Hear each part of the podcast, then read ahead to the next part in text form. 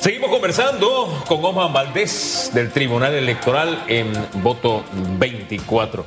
Algunos detalles adicionales de, lo que hablamos en el segmento anterior, que yo creo que es bueno seguir compartiendo porque fuera de cámara le, le preguntaba eh, por qué esa alergia de algunos sectores al voto electrónico. Panamá, eh, en materia digital, son pocos los aspectos donde no está al día. Cuando usted viaja, usted se da cuenta que hay algunas cositas que de pronto dice, ay, eso no lo tenemos en Panamá pero medianamente estamos bastante al día.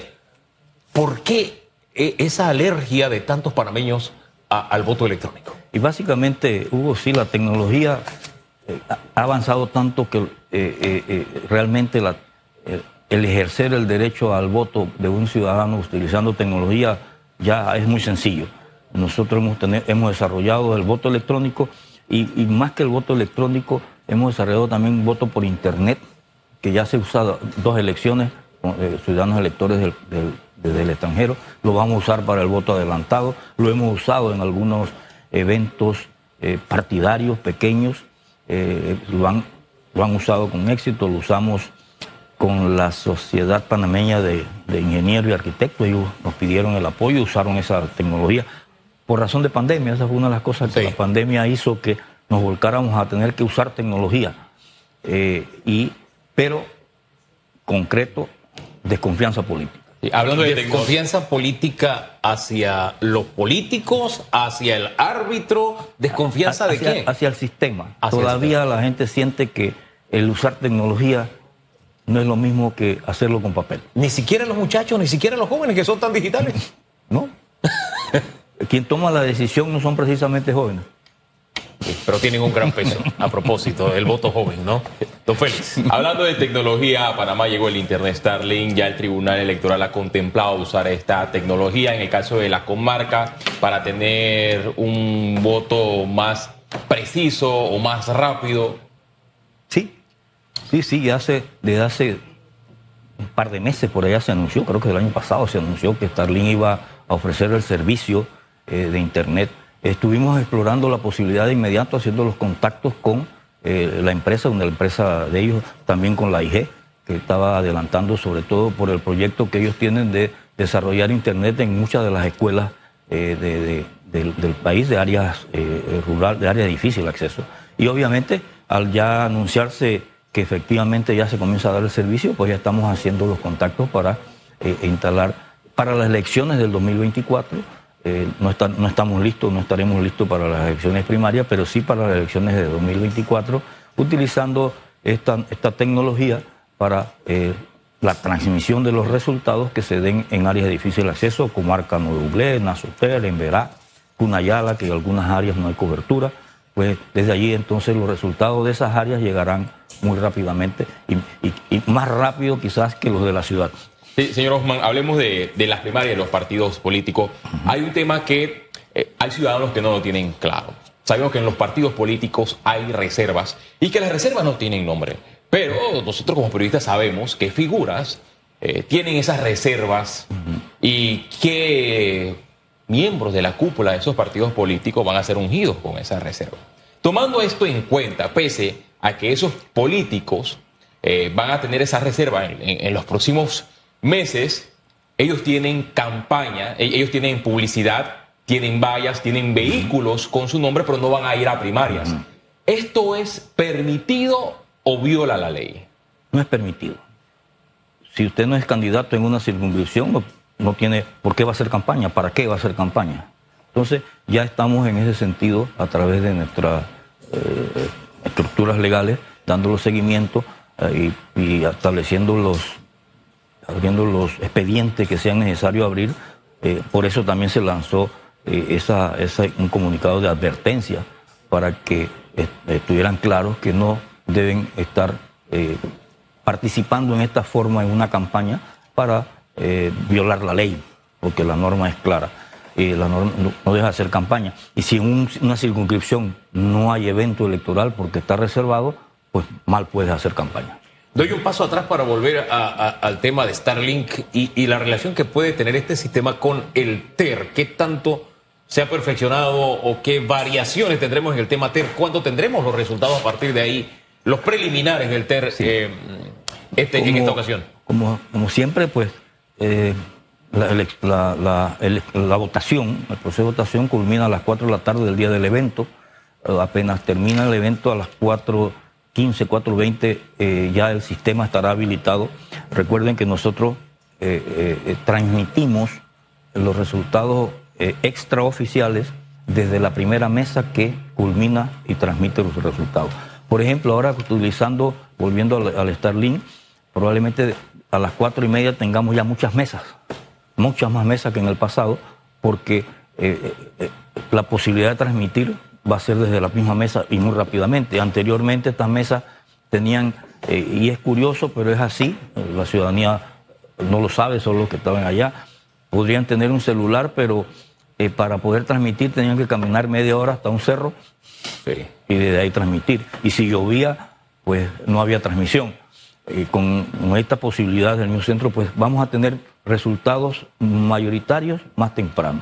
Nos pasó en el 2000, y un ejemplo claro, nos pasó en el 2019, recuerdan que por primera vez los resultados eran estrechos y por ende la tendencia se fue hasta las once y pico de la noche, porque faltaban resultados de la 9 Google. Si ya tenemos los resultados de la 9 Google desde el mismo centro de votación con una tecnología de avanzada, pues entonces estas cosas podremos mejorarle y tener más temprano los resultados. Tendremos una ventana de oportunidad de ver cómo funciona Starlink y también eh, variaciones en el TER en algunas de las primarias de los partidos políticos o es muy temprano. Lo de Starlink para las primarias es muy temprano. Este, bueno, ahora mismo estamos comenzando apenas, ¿verdad? Esto y obviamente tendremos que hacer algunas pruebas. Eh, pero el TER sí va a estar habilitado para todas las primarias, desde la primera del 4 de, junio, que es el, presidencial del partido realizando meta. En todas va a estar el sistema habilitado.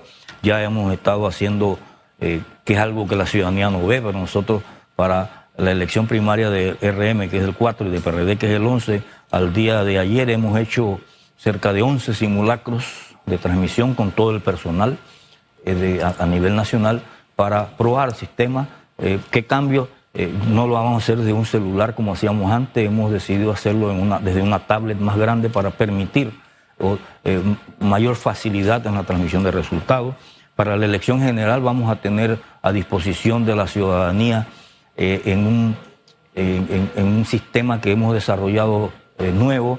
Pueden, los ciudadanos pueden ver una imagen física del documento de transmisión de resultados, el, el acta física una imagen del acta física y una imagen de lo que nos se llama control público de escrutinio, que es un cartelón que los que han trabajado y visto en las mesas de votación, un cartel cuando se hace el escrutinio a mano, esa imagen se va a tomar, se va a transmitir y se va a poner en la web a disposición del Total transparencia, total información para que la ciudadanía pueda ejercer la auditoría, eh, eh, eh, lo que ellos quieran y dar seguimiento a los resultados. Ese es un salto cualitativo importante. Importante. Y lo destacamos porque es transparentar todo el proceso y darle a la ciudadanía la información. El que quiera sentarse a ver cómo fueron los resultados en su mesa de votación, pues ahí tendrá la transmisión del TER, la, data de la transmisión, tendrá el TER físico, la imagen del TER físico, la imagen del acta con los resultados y obviamente todo eso debe coincidir.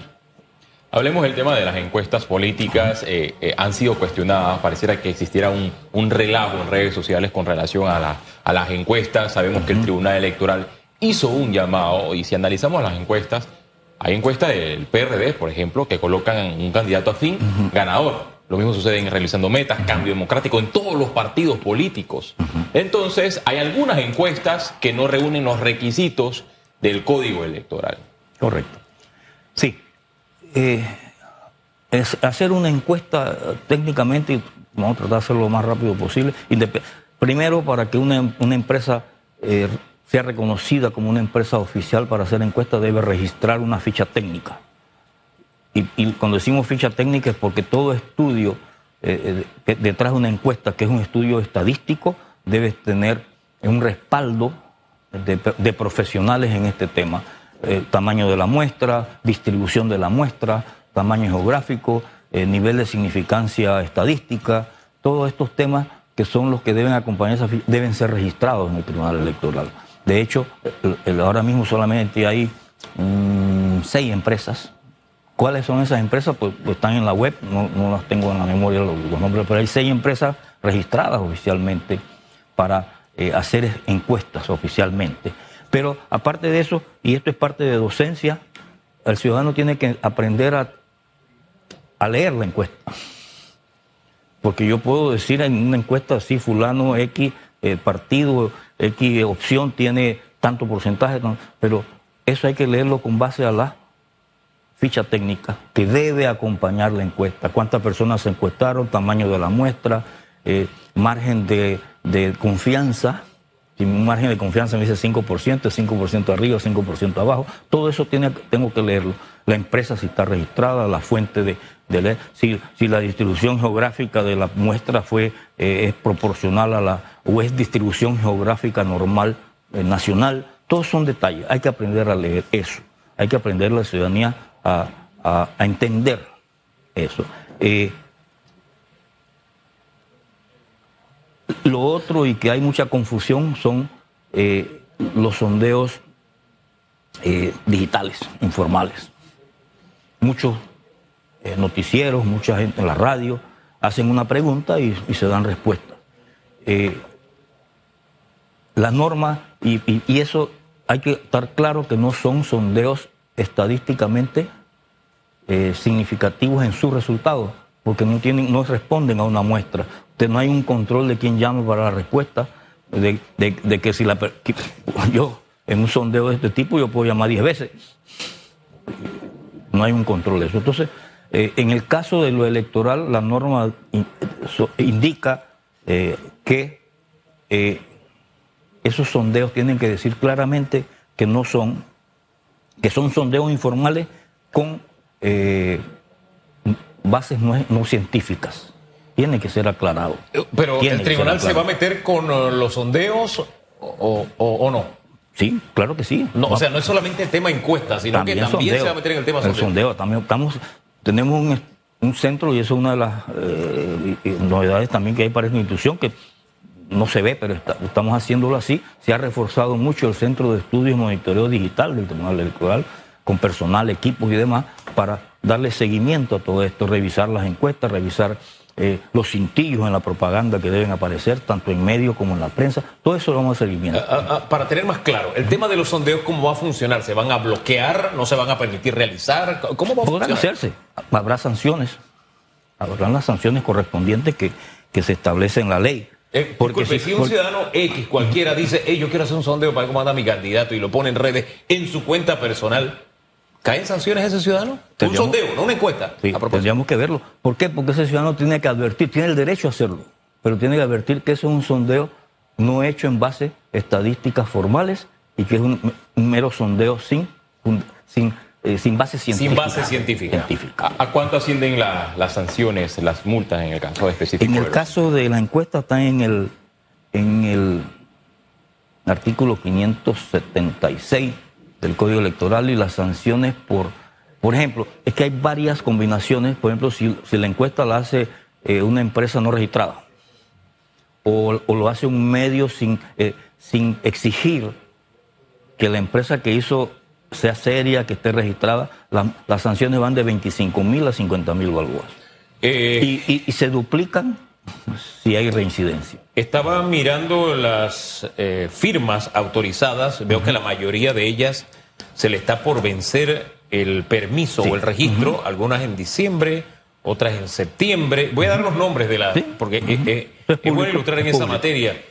Gallup Panamá, uh, también OMG, la otra empresa registrada es Doxa Panamá, Promociones Estratégicas SA, Gizmo Services, y también aparece mercadeo planificado, pero solamente a mercadeo planificado se le vence el otro año. Al resto, sí. todas se le está venciendo todas, este año. Y todas tienen y están claras, e incluso por ahí hay algunas que creo que nuevas que están registrándose, porque eh, pueden hacer el registro en cualquier momento, todos los años, dice la norma.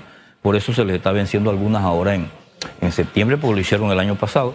Porque no solamente en periodo electoral hay, encuestas electorales, hay algunas encuestas que se van dando todo el tiempo. Así que todas tienen que renovar, estas que se le está venciendo ya deben estar pronto iniciando el proceso de renovación de su registro. Hablemos del, de, del proceso de, recolección de firmas y a mí me queda una duda en el caso de los precandidatos eh, presidenciales por la libre postulación. Sabemos que el periodo para recoger esta firma finaliza a, a finales del mes de julio. 30 de se, se debe conocer los tres con más eh, firmas a los distintos cargos de elección popular. Ahora bien, las alianzas de los partidos se deben conocer en septiembre. Pero ¿qué sucede? Que bueno, ya se saben los tres nombres de los precandidatos presidenciales en el mes de diciembre.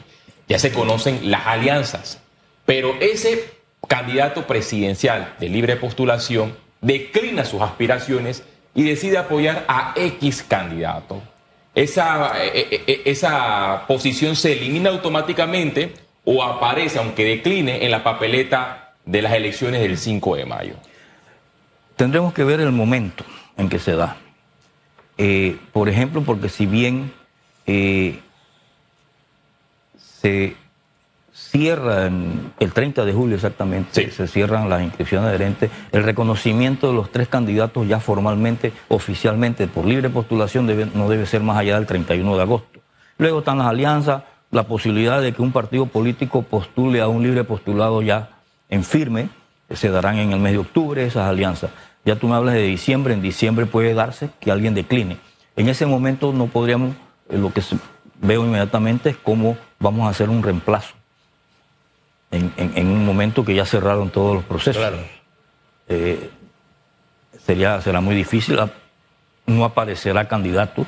Creo que cuando pasemos la boleta aparece sin postulación el espacio, porque esto sucede. En los partidos políticos también sucede, eh, candidatos que están en firme renuncian por razones personales e incluso la norma, tendremos que estar, pero sí habla de incluso que puedo, puede haber por defunción eh, obviamente, eh, en, en esos casos la ley sí da una posibilidad de reemplazar.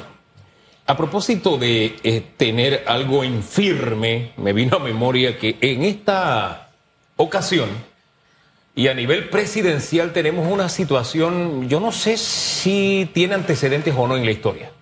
Y es un precandidato que todo parece indicar será candidato presidencial que está enfrentando casos ante la justicia.